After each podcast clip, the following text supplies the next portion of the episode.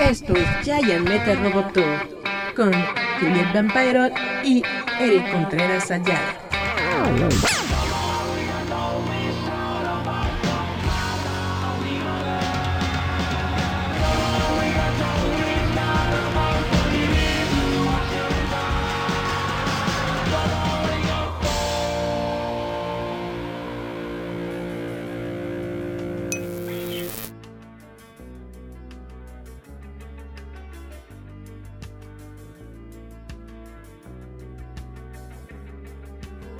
Yeah, hola chavos, ¿cómo están? Esto es Giant Metal Roboto, gracias por vernos, escucharnos una semana más. Hoy es 5 de noviembre y por eso traigo mi máscara de B de Venganza de Guy Fawkes, que está justamente basado en el cómic de B de Venganza de el buenísimo Alan Moore, pero netamente me está se me está haciendo difícil ver y respirar Ay, así que nada más era por un ratito. La dejamos por aquí. Y bueno, muchas gracias a todos los que están en la sintonía de Roboto. Gracias a todos los que nos están viendo. Gracias a todos los que nos comparten. Ya saben que este programa lo pueden ver en vivo, en transmisión live stream todos los jueves a través de Facebook, facebook.com diagonal roboto mx. También lo pueden ver eh, un poco más tarde a través de nuestra página de YouTube. En YouTube estamos también como Roboto, Roboto con doble T. También esta versión del programa, el mismo programa, pero en versión en audio, ya con la música y con todas las ondas que le pongo. Lo pueden ustedes escuchar todos los domingos en Spotify, Apple Podcast, Google Podcast, Anchor.fm, iBox, Radio Public y Breaker. Gracias a todos, pues vamos a comenzar con nuestro programita de hoy. Vamos a dar, pues, una introducción a las noticias ñoñas del día de hoy de lo primero que quiero hablar, por supuesto, es de que como ya les había platicado, y pues tenía mi máscara de Guy Fawkes. Hoy es el 5 de noviembre. El 5 de noviembre es una fecha que se festeja, o bueno, que se celebra o se acontece en Inglaterra, porque es el día en el que Guy Fawkes intentó hacer una conspiración contra el Senado, me parece. Bueno, la Cámara de Representantes allá en Inglaterra, colocando unos barriles de pólvora y hacer explotar. Es eh, esta máscara, Guy Fawkes, cobró relevancia, ustedes lo saben, gracias al grupo eh, Anonymous. Pero este es el diseño de máscara que se utilizó justamente para el cómic de B de Venganza, que después evidentemente fue reutilizado para la versión en cine de B de Venganza que es prácticamente del que todos o muchas personas pues conocen. Guy Fawkes ve de venganza. Pero esto no es lo único que se celebra o se festeja en un 5 de noviembre. Justamente el día de hoy, los fanáticos de Volver al Futuro celebran el 65 aniversario de que Doc, Brown inventara el viaje en el tiempo. si ustedes recuerdan la película de precisamente Volver al Futuro, eh, justamente en esta película se menciona que el doctor Emmett Brown tuvo un pequeño accidente en donde se golpeó en la cabeza y le llegó la idea del condensador de flujo, que es justamente lo que hace posible los viajes en el tiempo, el 5 de noviembre de 1955. Les vamos a leer la nota. Muchos dirán que Volver al Futuro es una de las mejores películas de viajes en el tiempo de todos los tiempos, ya que otros probablemente argumentarán que es una de las mejores películas de cualquier género. Los eventos de la narrativa fueron posibles gracias a Doc Brown, interpretado por Christopher Lloyd, inventando el viaje del tiempo. Se sabe que los fanáticos de la serie celebran todo tipo de fechas importantes, pero la franquicia debido a que la franquicia es una de las más famosas. El 5 de noviembre de 1955 es en honor a justamente la invención de los viajes en el tiempo por el doctor Emmett Brown. Los fanáticos de Volver al Futuro tomaron Twitter para compartir su amor por la serie. Chun chun chun. Em, A manera de, de, de, de, recordar o festejar la fecha, el doctor Emmett Brown conectó la fecha de manera arbitraria en el DeLorean que viajaba en el tiempo, solo para que Marty Michael J. Fox se subiera al vehículo y lo transportara a los años 50. Según Brown, esta fue la fecha en la que se cayó y se golpeó la cabeza, lo que le dio la idea del condensador de flujo que hizo posibles todas las aventuras de viajes en el tiempo de la serie.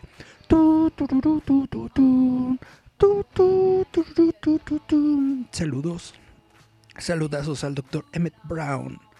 Bueno, vamos a pasar a otras noticias.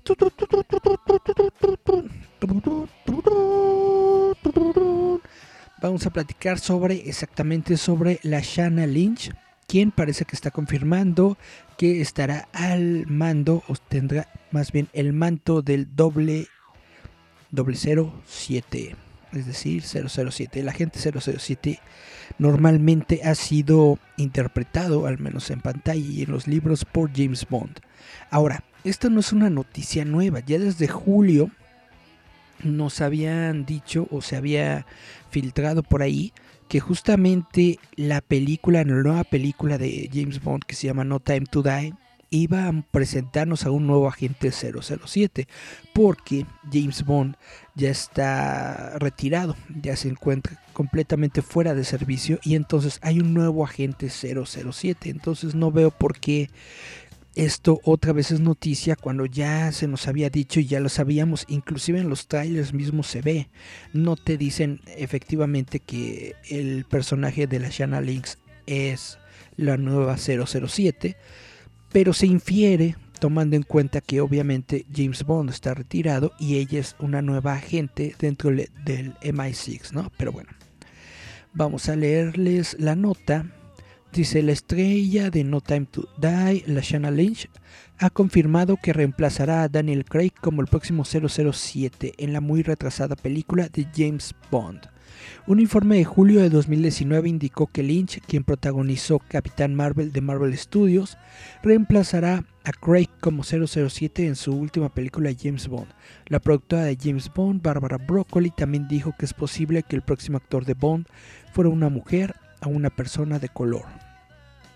Se rumoreaba que el muy retrasado No Time to Die se saltaba los cines a favor de debutar en un servicio de suscripción premium. Esto estuvo rondando los sitios de noticias hace como dos semanas de que probablemente No Time to Die se iba a ir a un servicio de streaming como Netflix y bla bla, pero es tomaron mal la, la noticia. La noticia de hecho estaba diciendo que no, que No Time to Die no se iba a ir a ningún servicio de streaming. Eon Productions, dirigido por Barbara Broccoli, rechazó todos y cada uno de los acuerdos que hubieran llevado a No Time to Die a un streaming, ya que la compañía lo consideró un paso en falso que sobacaría, socavaría perdón, el prestigio de la franquicia Bond. Exactamente. Eso es lo que decía la noticia de hace unas dos semanas, pero todo el mundo lo tomó de la manera contraria, como una indicación de que James Bond de hecho iba a hacer el salto hacia los servicios de streaming que está completamente, absolutamente equivocado. Bueno, según un ejecutivo de alto nivel, definitivamente no fue un encuentro de mentes. Se informó que Netflix encontró que el precio de venta de No Time to Die era demasiado caro, mientras que Apple TV consideró hacer una oferta de 350 a 400 millones. Según se informa, MGM esperaba recibir una oferta de 600 a 700 millones para recuperar los 250 millones en costos de producción y 50 millones en costos de marketing. Otros factores considerados por MGM fueron las tarifas de licencia a sus socios de distribución y acuerdos para el director Kari Fukunaga y las estrellas Daniel Craig y Rami Malek. En No Time to Die, Bond dejó el servicio activo y disfruta de una vida tranquila en Jamaica. Su paz dura poco cuando su viejo amigo Felix Leiter de la CIA aparece pidiendo ayuda. La misión de rescatar a un científico secuestrado resulta ser mucho más traicionera de lo esperado, lo que lleva a Bond tras la pista de un misterioso villano armado con nueva tecnología, perdón, con nueva y peligrosa tecnología.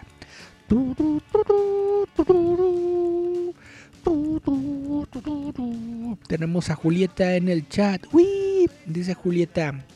077 es solo un nombre código para la gente más chicho. No importa que sea. Pues sí, dentro de la película así va a ser. Esta eh, actriz que se llama Lashana Lynch, ella va a ser la intérprete de 007 dentro de la película No Time to Die. Eso no significa que vaya a reemplazar a James Bond, es decir, de, de forma activa. Habrá otro actor que después de Daniel Craig se convertirá en James Bond, muy probablemente. Bueno, pasando a otras noticias, les comento que va, ya viene el Lego Star Wars Holiday Special.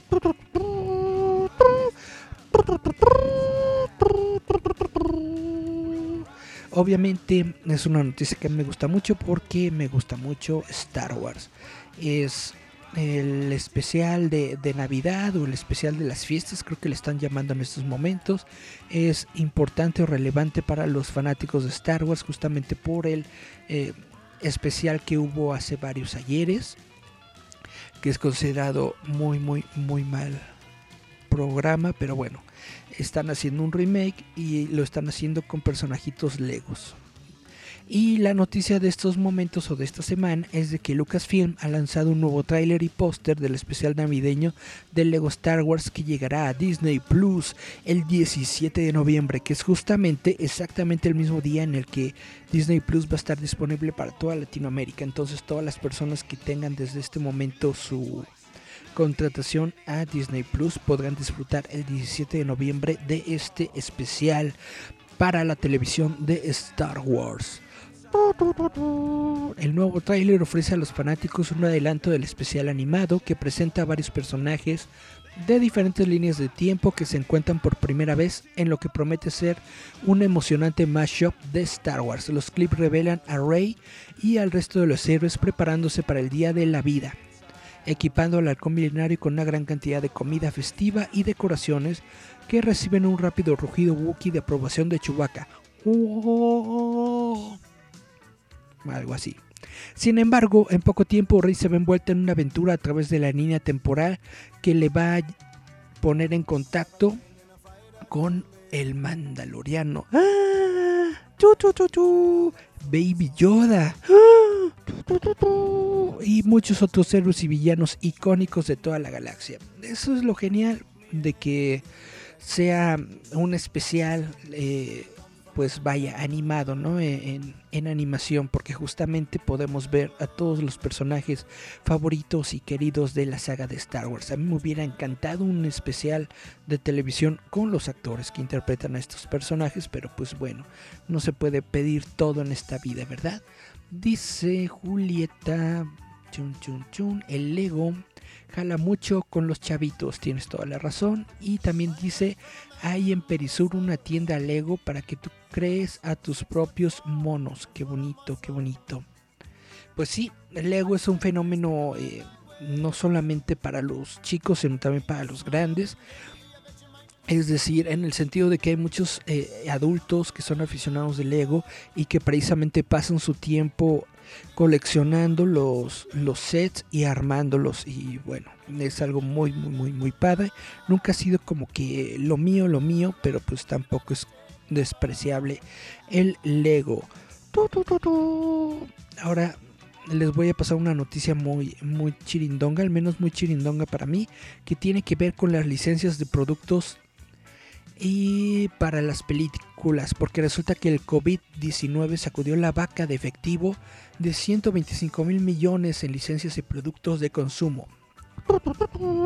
Justamente para Warner, porque pues ya saben que Warner tenía Wonder Woman, el estreno de Wonder Woman 1984 para hace varios meses y aún no se ha estrenado, se va a estrenar, todavía dicen que se va a estrenar en cines para el 25 de diciembre, no tengo idea de si va a ser o no va a ser, porque pues la pandemia no se ve, no se ve para cuándo termine. Pero bueno, dice, la fecha de estreno de Wonder Woman 1984 se ha pospuesto seis veces, principalmente debido al COVID-19 y al cierre y la lenta reapertura de los cines mundiales. Como resultado, los licenciatarios y minoristas detrás de esta línea de muñecas Wonder Woman soportaron meses de morderse las uñas preguntándose si tendrán una nueva película llamativa para acompañar el lanzamiento de sus productos. Estamos en noviembre y el chita de Wig aún no llega a la pantalla grande y es posible que experimente otro retraso. Las muñecas tuvieron que salir solas, es decir, lanzaron los productos. Hay productos de Wonder Woman, pero aún no hay película. Puedes tú ir a los supermercados y encontrar a Cheetah y encontrar a Wonder Woman, pero aún no hay película sobre Cheetah y Wonder Woman. Dice, al igual que otros planes mejor trazados en 2020, la cartera de productos de consumo fue devastada por el coronavirus, los derechos de licencia de las principales películas y la propiedad intelectual de transmisión generaron 124.8 mil millones de ingresos en el 2019, según un estudio global de la organización comercial Licensing International. La categoría de entretenimiento representa el 44% de esa participación del mercado, o sea, no son no son enchiladas, joven. Las principales marcas diseñan campañas vinculadas a películas que ayudan a seducir a los consumidores para que compren el helado Heineken en la mano de James Bond o le dicen al dueño de un Happy Meal de McDonald's que la linda criatura amarilla en la caja significa que los Minions están llegando de vuelta a los cines. Los productos de consumo no reciben mucho crédito porque no son tan atractivos, pero son absolutamente una forma de contenido. Somos la cola que alarga la participación de los fanáticos hasta el próximo gran momento, dice un ejecutivo de un estudio de cine a cargo de las licencias, hablando con la condición del anonimato. Dice Julieta, Vamos a ver el mensaje de Julieta. Batman Lego jaló más, aman a ese Batman y al Lego Joker. Luego dice, mucha gente se ha enfermado aún con todas las precauciones solo por haber ido al cine.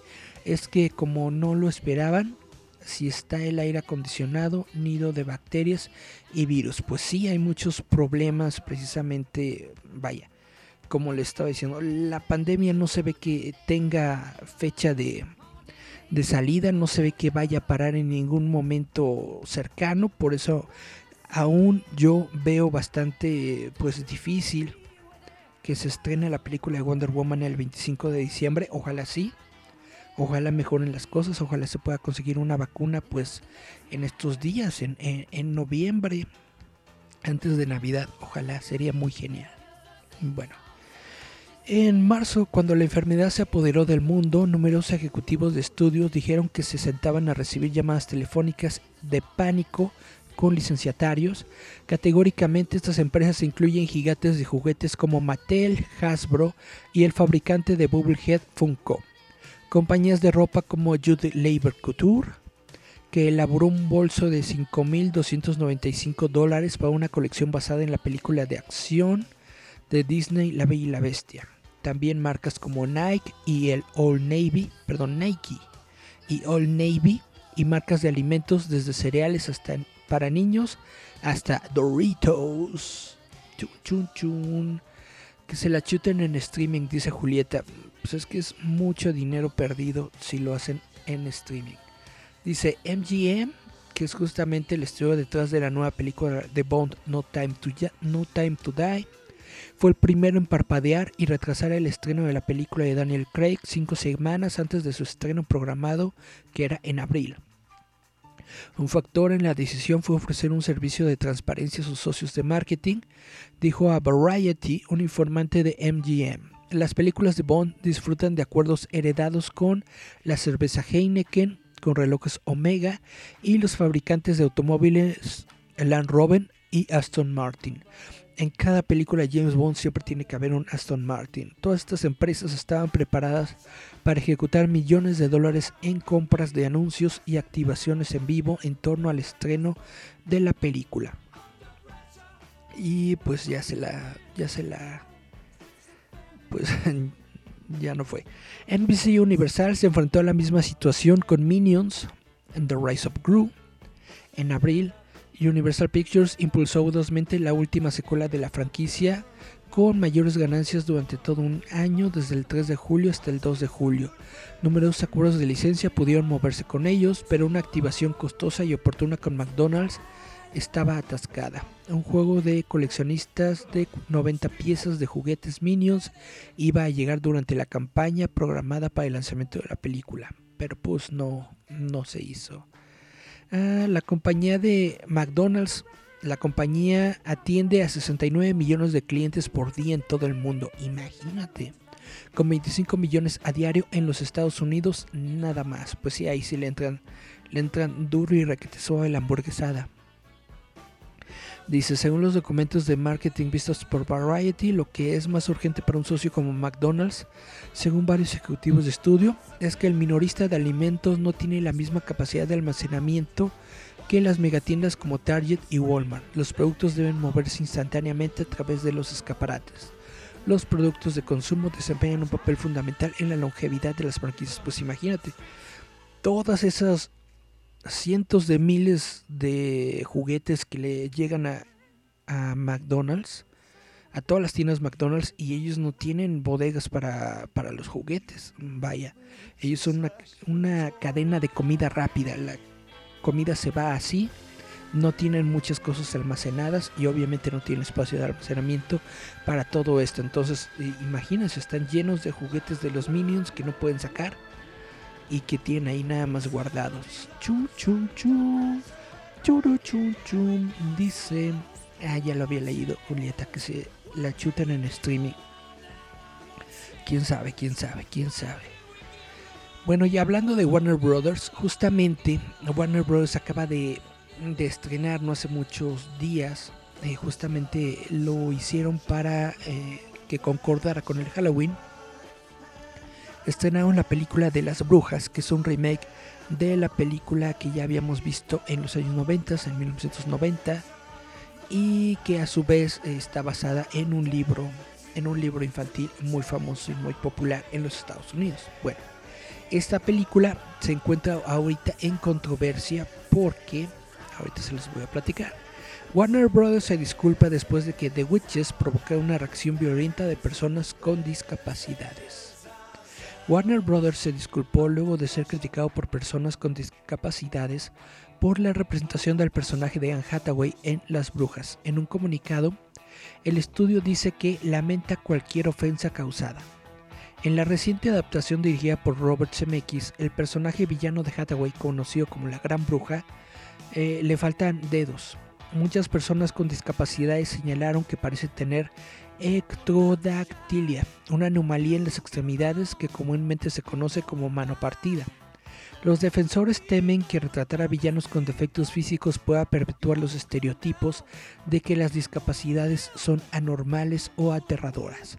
La alerta paralímpica, perdón, la atleta paralímpica Amy Marren dijo que estaba decepcionada con Warner Brothers y se preguntó si se pensó mucho en cómo esta representación de las diferencias de extremidades afectaría a la comunidad de diferencias de extremidades.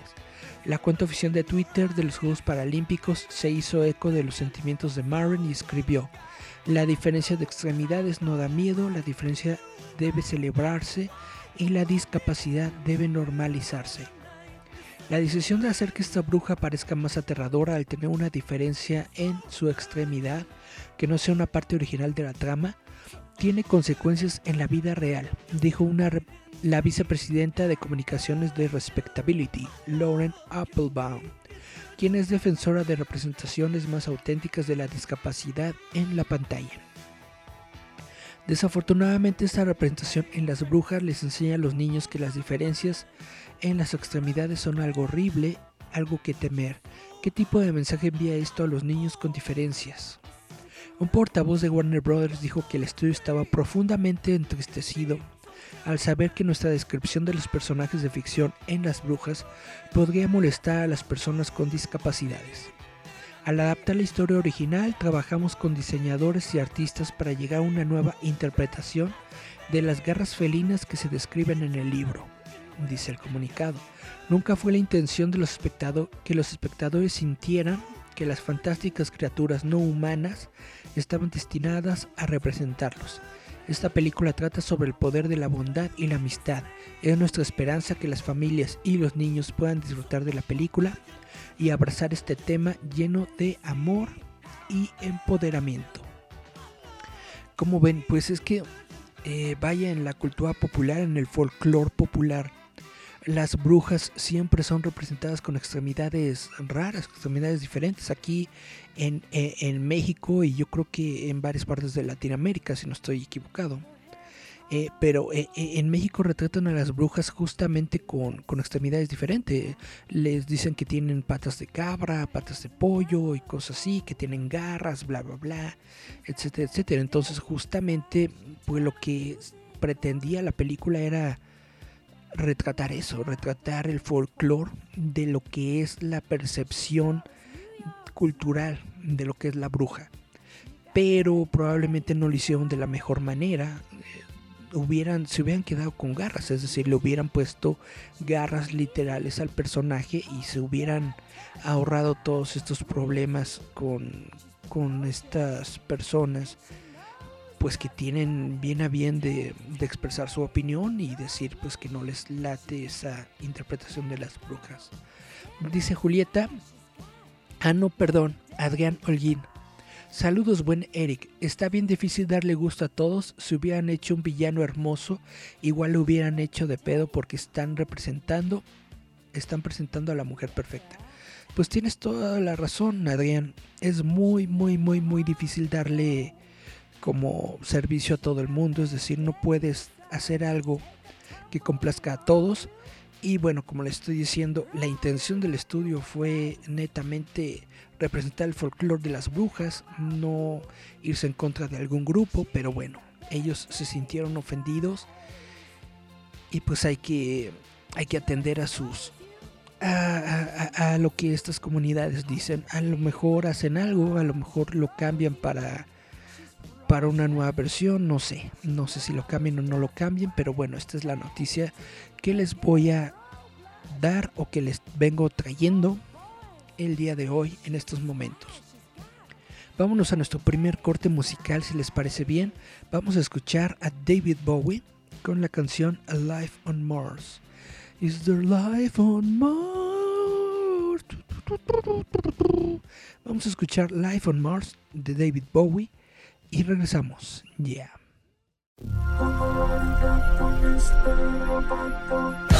Esto es Ya ya Metal Roboto.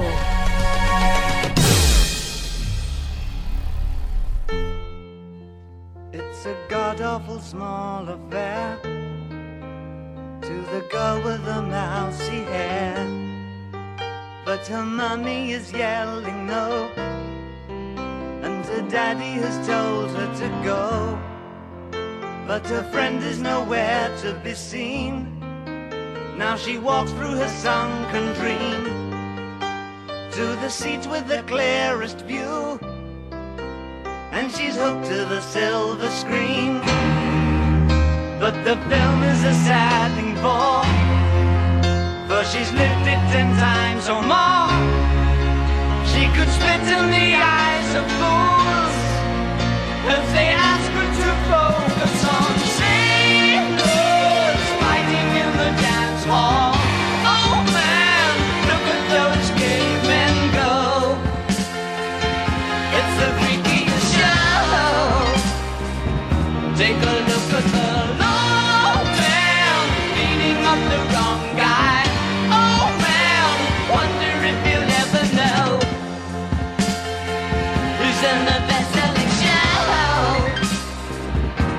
is there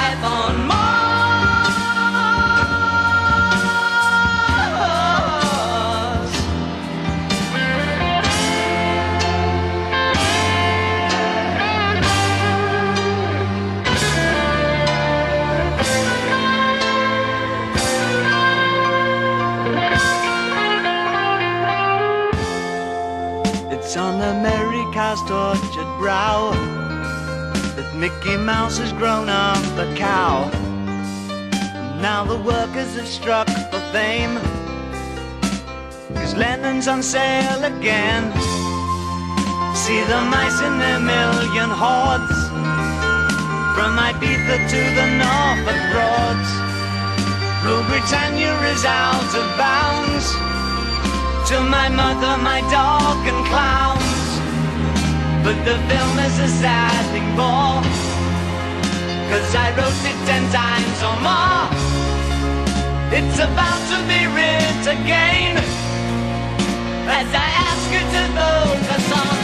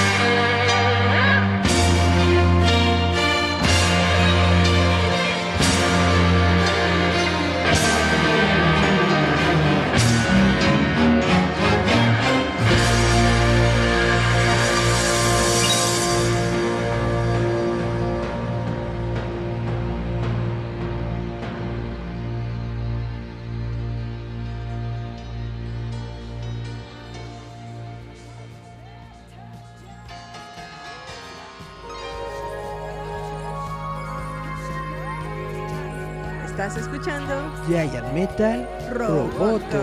Yeah.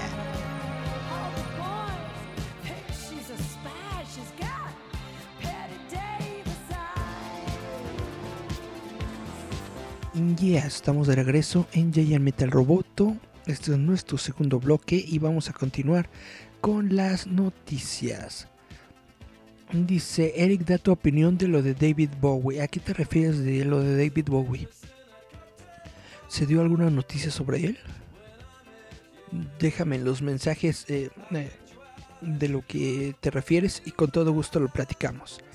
Bueno, les voy a comentar que Disney está en muchos aprietos, sobre todo económicos, y justamente la nota que les voy a dar en estos momentos es de que los despidos de Disney llegan a los estudios cinematográficos, incluyendo Searchlight Pictures. Si ustedes saben, este estudio Searchlight es en donde Fox, 20th Century Fox, realizaba todas sus, todas sus películas independientes.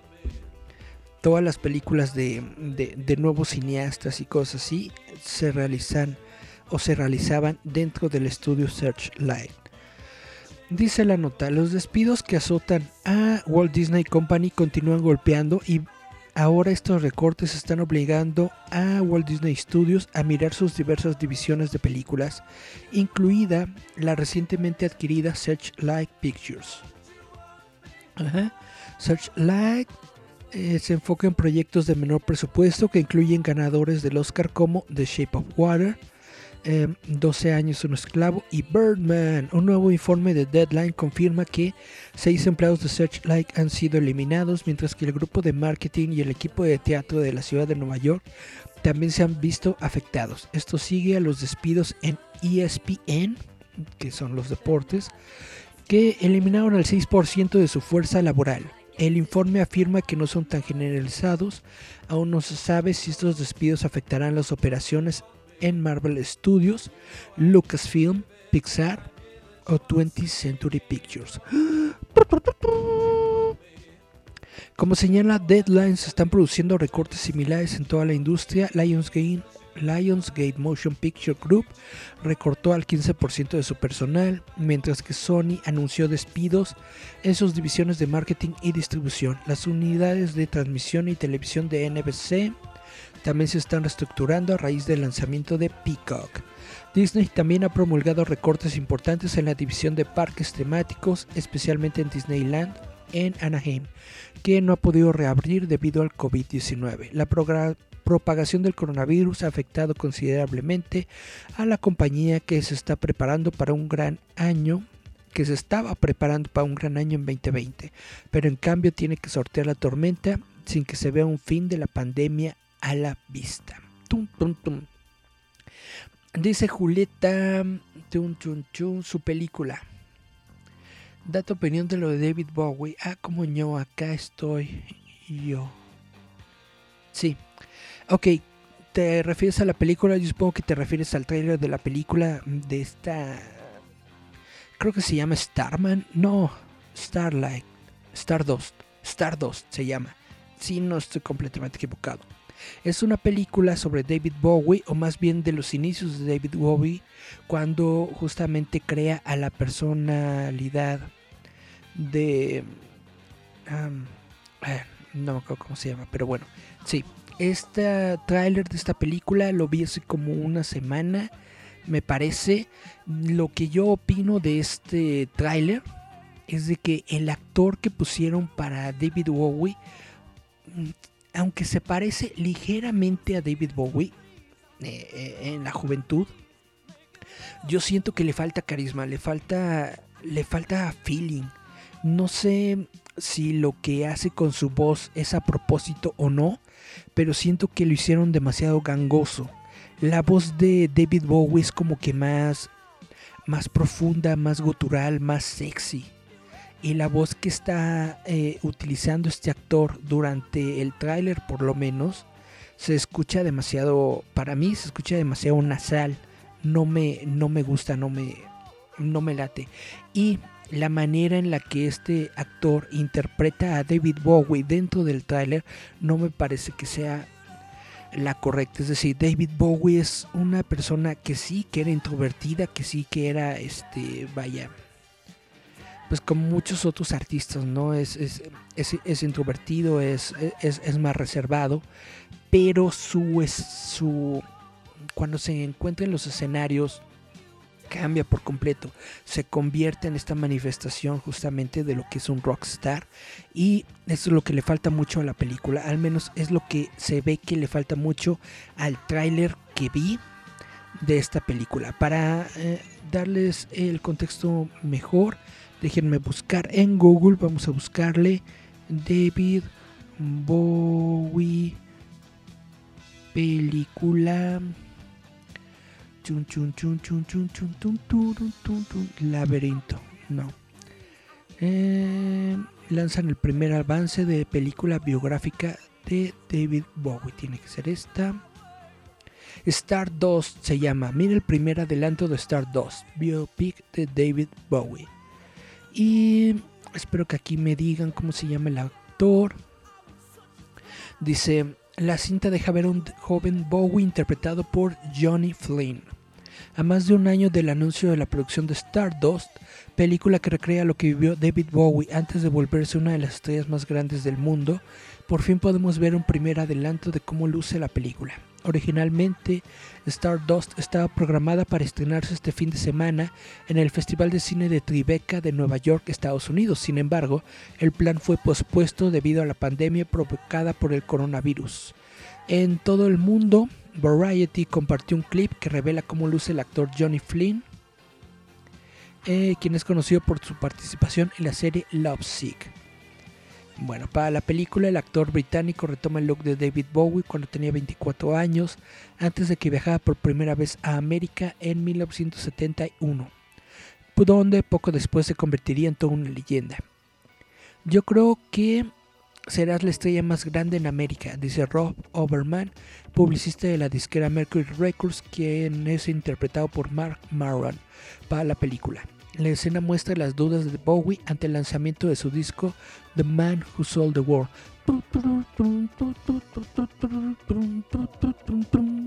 Época que lo llevara a la creación de su famoso alter ego, Ziggy Stardust. Se me había olvidado. Ziggy Stardust y la película se llama justamente Stardust. Sí, bueno, esas son, esas son mis opiniones. Yo... Hay que ver la película completa, pero solamente con el tráiler, el tráiler no me parece... No me parece que le dé mucho... Vaya, el tráiler no le ayuda a la película, al menos en mi opinión personal. Yo siento que este tráiler no le ayuda a la película porque no alcanzas a ver la manifestación completa de quién es David Bowie. O a lo mejor yo le tengo mucha mucha, simpo- mucha simpatía a, a David Bowie. pero siento que justamente no, no lo retrata como, como eso, como debería ser, o como uno se imagina, justamente que era David Bowie en la plenitud de David Bowie, ¿no? Pero bueno, esa es mi opinión. Eh. Pasando a otras noticias, vamos a hablar sobre Sega. Y esta es otra noticia de esas tristes de la pandemia, justamente, de que Sega está vendiendo sus Arcadias.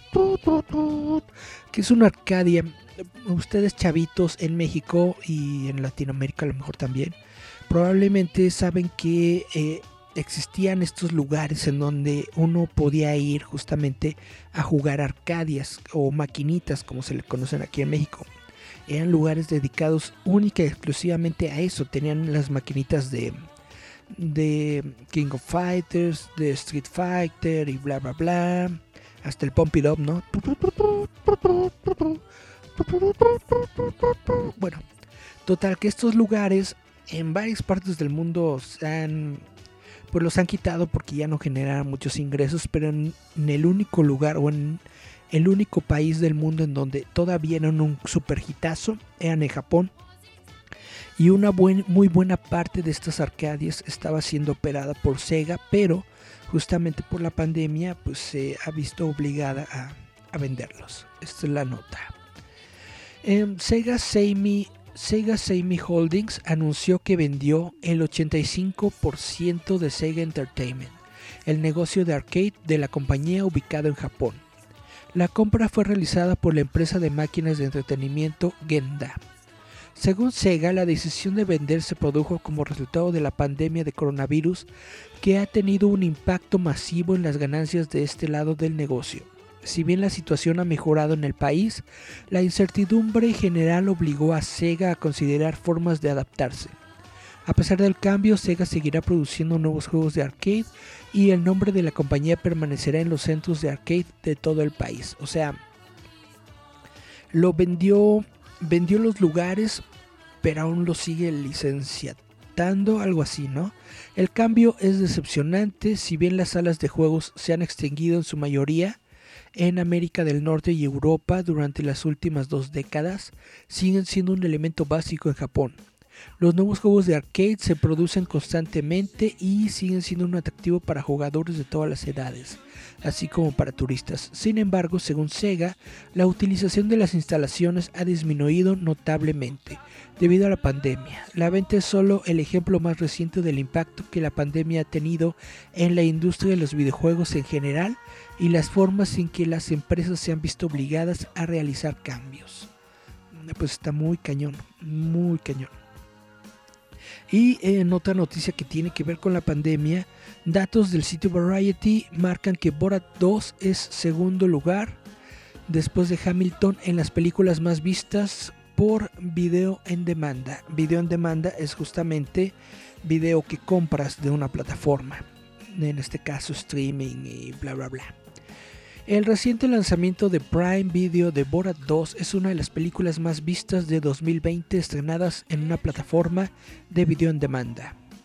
Esto según los datos exclusivos proporcionados a Variety por Screen Engine, que encuestó semanalmente a 1.200 espectadores de videos en los Estados Unidos de los 13 a los 64 años sobre los títulos que vieron en los 7 días posteriores a su lanzamiento. Y déjenme abrir la lista, la tengo por acá. Tun, tun, tun, tun, tun.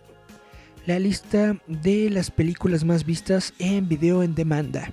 En primer lugar se encuentra Hamilton the Movie, que es este es un musical de Broadway que fue convertido como en película y que se está eh, poniendo en la plataforma de Disney Plus. Hamilton, The Movie, Disney Plus, está en primer lugar. Eh, en segundo lugar se encuentra Borat 2 de Prime Video. Prime Video. En tercer lugar está My, My Spy, esa no la he visto. En cuarto lugar está Extraction. En quinto lugar está Phineas y Ferb, la película Candance contra el universo de Disney Plus. En sexto lugar está Mulan. Órales, Mulan llegó al sexto lugar que también está en Disney Plus. En séptimo está La vieja guardia de Old Guard de Netflix. En octavo está El caso de los siete de Chicago de Netflix. En noveno lugar está Las brujas de Roald Dahl.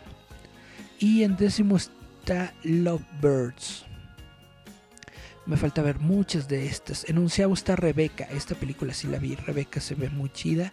Mira, Enola Holmes está en treceavo lugar. ¿Qué más? Artemis Fowl está en el lugar 18. Chun, chun, chun. Eh, Stargirl está en el lugar 23. Está en Disney Plus, Stargirl. Eh, eso es bueno. Hay varios, pero más o menos les estoy dando un, un ejemplo de las películas que han visto, que han sido más vistas en video en demanda dentro de los Estados Unidos.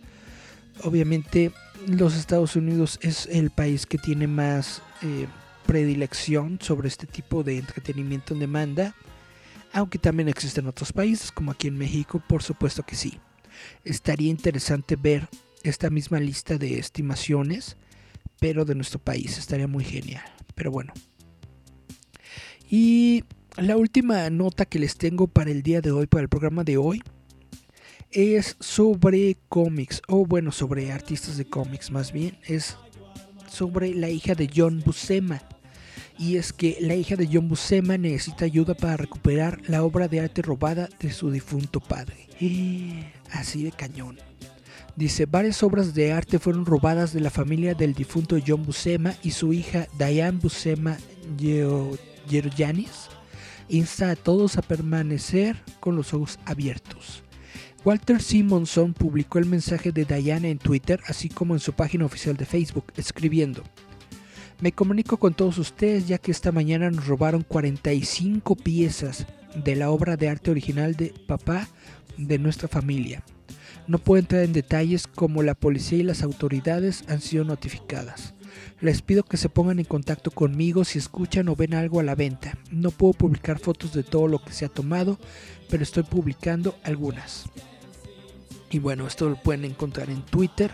También en Roboto vamos a poner algunas de las fotografías que pueden ser publicadas sobre las piezas que fueron robadas.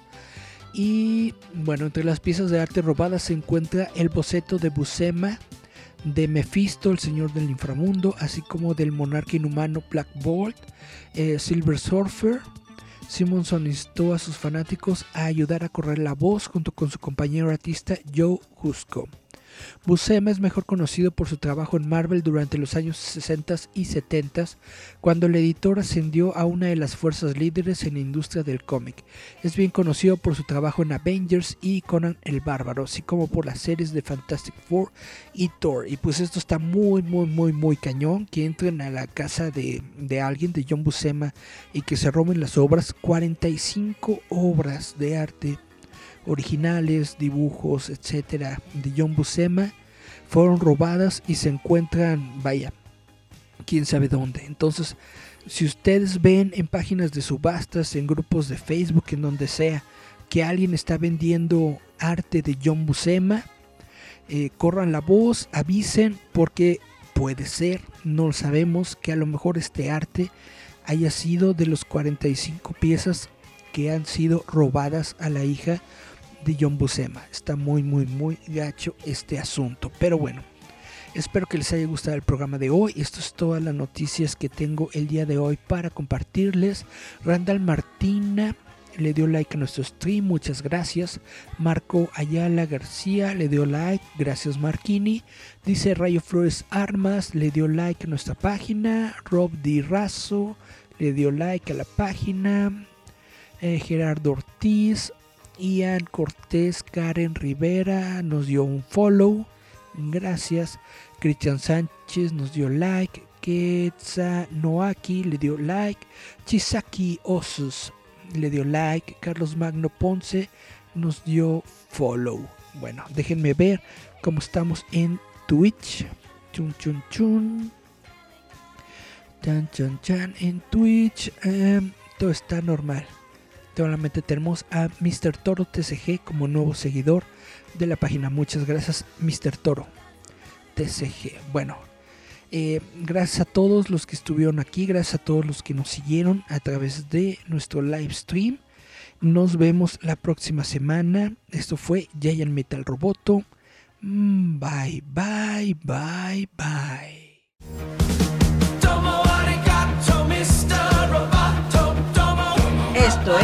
giant metal Pro roboto.